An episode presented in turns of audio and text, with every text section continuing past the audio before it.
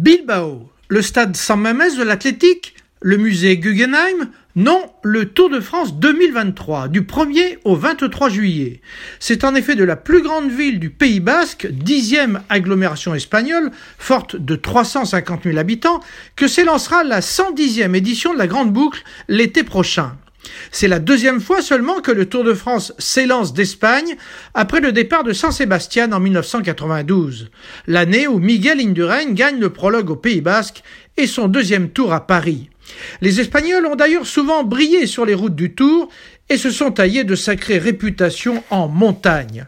Ainsi, Federico Bahamontes et Luis Ocaña ont gagné en 1959 et 1973.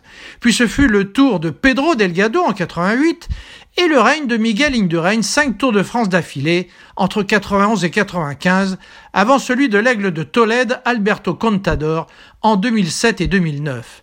Carlos Sastre et Oscar Pereiro ayant profité de leur côté de la disgrâce de l'américain Lance Armstrong.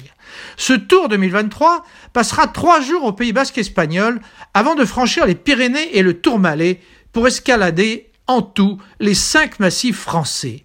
Le 9 juillet, c'est le grand retour au pays de Raymond Poulidor à Saint-Léonard de Noblat pour une étape mythique vers le Puy-de-Dôme, 35 ans après, et où, souvenez-vous, Anctil et Poulidor ont écrit la légende en 1964, coude à coude, dans l'ascension du plus haut volcan d'Auvergne. Ce sera ensuite l'unique contre-la-montre de 22 km seulement dans les Alpes après le Mont Blanc.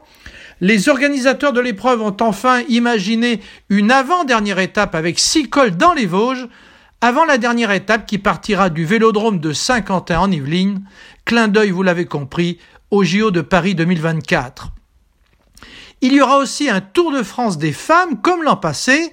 Ces dames partiront de Clermont-Ferrand le 23 juillet, juste après l'arrivée des hommes sur les Champs-Élysées, pour une semaine de course avec les cols d'Aspin et du Tourmalet au programme, jusqu'à l'arrivée à Pau le 30 juillet.